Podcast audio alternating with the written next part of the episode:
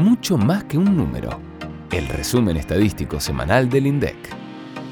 Buenas tardes para todas y todos. Les damos la mejor bienvenida a Mucho más que un número, el podcast del INDEC que como de costumbre viene con abundante información estadística oficial para compartir con vos. ¿Están preparados?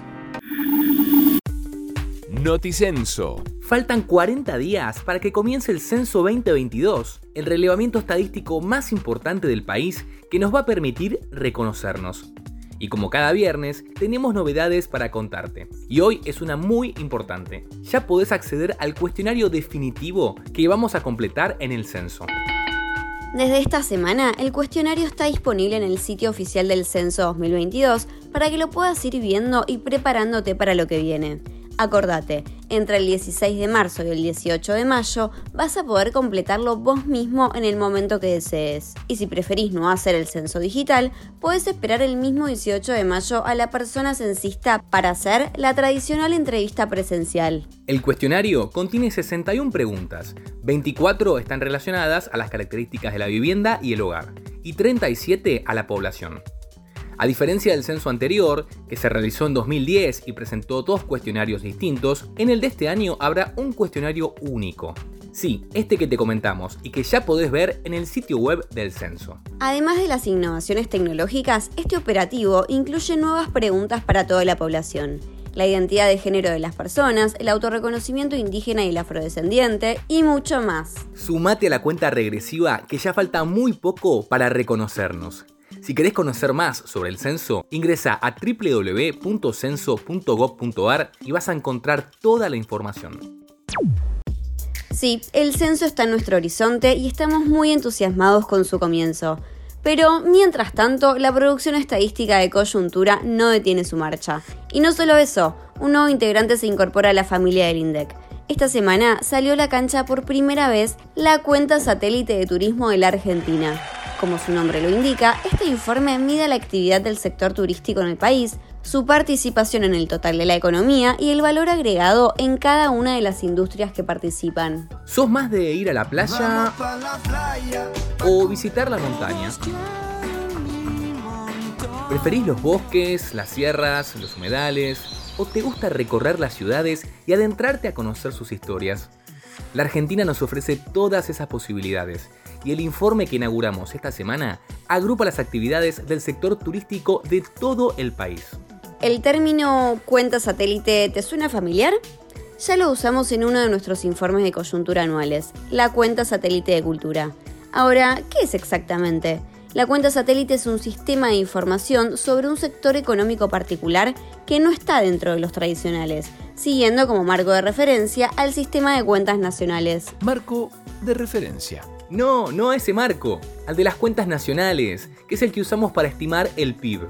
Este marco permite que los datos del sector productivo en cuestión sean coherentes, completos y estén integrados a la medición de la economía de un país.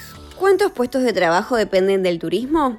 ¿Qué industrias son las que se benefician? ¿Y qué importancia tiene el turismo en la economía del país? Estas son algunas de las preguntas que esta publicación se propone responder y que en segundos te vamos a contar. Este primer documento presenta la serie del periodo 2016-2019 a precios corrientes y toma como año base el 2004. Además, presenta un resumen ejecutivo en la página 3 para que puedas acceder fácil y rápido a los datos más destacados.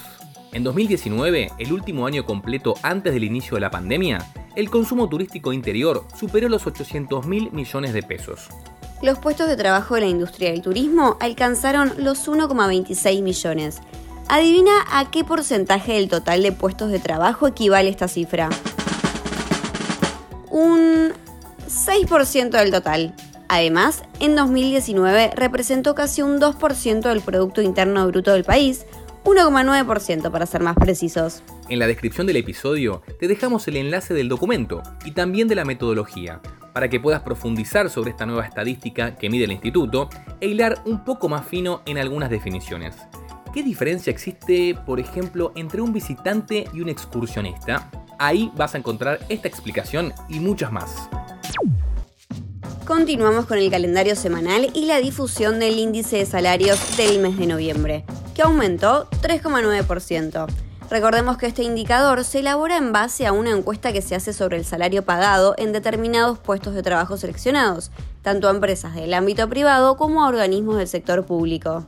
En el penúltimo mes de 2021, el índice de salarios total registrado mostró un aumento de 3,9% en comparación con el mes anterior. ¿Y cómo se compuso este aumento? Por un lado, debido a la suba del 4,5% en el sector privado, mientras que en el sector público fue de 2,7%.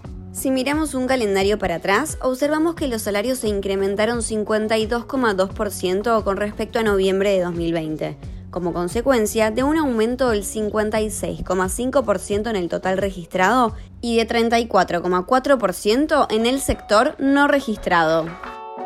Este informe nos ofrece la posibilidad de analizar las exportaciones y las importaciones de bienes de acuerdo a la dinámica de sus precios y cantidades, es decir, no solo el monto por el que se exportó, sino también cuánto se exportó. En los últimos tres meses del 2021, las exportaciones aumentaron 54,5% en relación con el mismo periodo de 2020 ¿A qué respondió esto? Por un lado, el índice de precio de los productos que vendimos registró en el tercer trimestre del año una suba de 26% interanual, pero también incidieron las cantidades vendidas que crecieron 22,6% respecto de un año atrás. Si hablamos de los bienes que nosotros le compramos al mundo, las importaciones, notamos que crecieron 43,3% frente al periodo octubre-diciembre 2020. El aumento de los precios y las cantidades fue muy parejo.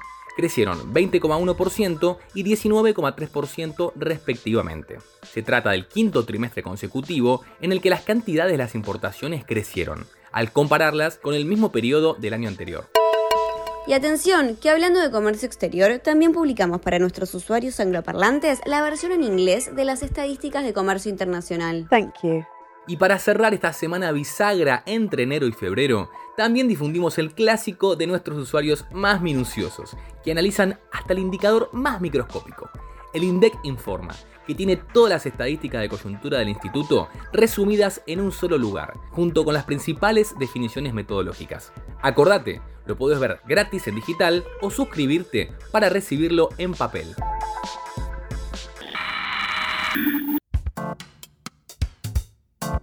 Marco de referencia. Llegamos al espacio en donde el director del INDEC, Marco Labaña, responde las consultas que vos nos acercás al 11 32 06 70 10 o a través de nuestras redes sociales en Facebook, Twitter, LinkedIn e Instagram. A través de Instagram nos escribió Eliana dos preguntas, ambas sobre el censo digital que va a comenzar el 16 de marzo. Nos plantea escenarios muy interesantes. El primero dice, ¿Qué pasa con las personas que trabajan de forma informal y no tienen internet? Y en el segundo, ¿qué pasa si la persona está aislada por la COVID-19 y no entiende nada de herramientas digitales? Muchas gracias por la consulta, Eliana, y celebro todas las consultas que recibimos sobre el censo y en particular sobre el censo digital que comienza ya en muy poquitos días, en 40 días. Eh, y es una de las grandes innovaciones que vamos a tener en el censo del, 2022. Eh, una de las este, consideraciones que hicimos a la hora de diseñar justamente el censo es que nadie eh, podía quedar sin ser contado y que teníamos que buscar herramientas justamente para que todo el mundo pueda ejercer su, su, derecho a ser reconocido y a ser contado. es por eso que además del censo digital, el 18 de mayo vamos a hacer el relevamiento presencial. Recuerden que el 16 de marzo hasta el 18 de mayo se va a poder hacer el censo digital y el 18 de mayo el eh, censista va a pasar presencialmente por las distintas casas. Justamente la población que no tiene herramientas para hacerlo de forma digital o los conocimientos este, que, se requieren para hacerlo, van a poder recibir al censista y van a poder contestarles presencialmente como fue en, otros censos claramente. En los casos de las personas que, que estén aisladas por COVID, es importante que no solo pueden contestar el censo digital, sino que eh, si no lo contestan digitalmente, no hace falta que el censista entre a la casa. Pueden tranquilamente contestarlos, cuidando el distanciamiento, el uso de los barbijos, obviamente. A la distancia este, pueden contestar las preguntas del censo y ejercer justamente lo que les decía antes, el derecho, el derecho a ser contados y a ser reconocidos. Eh, espero haberte aclarado todas las dudas eh, y desde ya muchas gracias y espero que nos ayuden todos en este proceso que es tan importante para, para, para todos nosotros. Muchas gracias por la explicación, Marco. La segunda pregunta que nos llegó es de Nacho, que consulta, ¿cuáles son las técnicas de medición de la información que utilizan actualmente en el INDEC? Hola Nacho, gracias por escribirnos. Eh, al momento de la producción de estadísticas contamos básicamente con tres fuentes de información. La primera son los censos, la segunda son las encuestas y la tercera, que es cada vez este, se va utilizando más y más, no solo en Argentina, sino también en el mundo, es la utilización de los registros administrativos.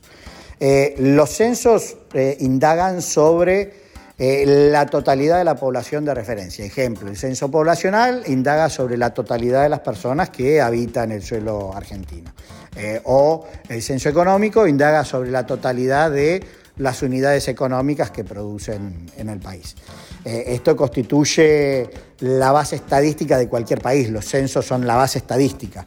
la información que nos dan los censos es la más precisa pero además eh, es la que nos permite llegar a la totalidad del territorio y en definitiva es la que nos termina después permitiendo hacer los marcos de muestreo, que esos marcos de muestreo nosotros los utilizamos para eh, la realización de las encuestas. Ejemplo, la encuesta permanente de hogares. En el INDEC, eh, digo, más allá de la encuesta permanente de hogares, tenemos encuestas este, como eh, encuesta de factores de riesgos o la encuesta de gasto por los de hogares. Digo, hay muchas encuestas que van a buscar más detalle sobre estos marcos de muestreo que salen en el censo. Las encuestas las podemos hacer en forma presencial, a veces las hacemos en forma online, las podemos hacer este, de forma telefónica también, tenemos distintos, distintos mecanismos. Eh, si bien son menos costosas que un censo, las encuestas representan una carga de tiempo importante sobre este, los encuestados. Digo, eh, la indagación son, eh, son la cantidad de tiempo que nosotros les pedimos que contesten preguntas, a veces pueden ser largas, y de ahí que aparece la otra fuente de información, que son los registros administrativos, que básicamente eh, son datos que se generan, por ejemplo, de los trámites que uno hace a diario y que, justamente forman estos registros administrativos. Un ejemplo muy, muy concreto, el RENAPER tiene la base de todos los trámites que uno hace, por ejemplo, con el DNI, con cambios de domicilio, etc. hay otros indicadores, como por ejemplo el CIPA, que nos permiten ver información sobre niveles salariales. Bueno, esa información nosotros la utilizamos, la procesamos y hacemos estadísticas en función de eso sin necesidad de hacer un operativo de una encuesta o un censo también. Por eso en el mundo cada vez los registros administrativos empiezan a, cobrar una importancia más grande. Espero haberte contestado y desde ya a disposición para profundizar algún tema que te pueda interesar en mayor detalle. Muchas gracias. Gracias por esta segunda respuesta, Marco. Hemos llegado al final de este episodio y como siempre hacemos en este epílogo, miramos por la ventana para ver qué información nos espera la próxima semana. Tendremos muchos indicadores de diciembre que completarán las estadísticas de 2021. La producción industrial manufacturera, la actividad de la construcción, el turismo internacional y el índice de salarios. Ah, y también la base de microdatos de la encuesta permanente de hogares, la EPH, correspondiente al tercer trimestre de 2021. Buen descanso, nos vemos el próximo viernes acá, en Mucho Más que un Número. ¡Chao!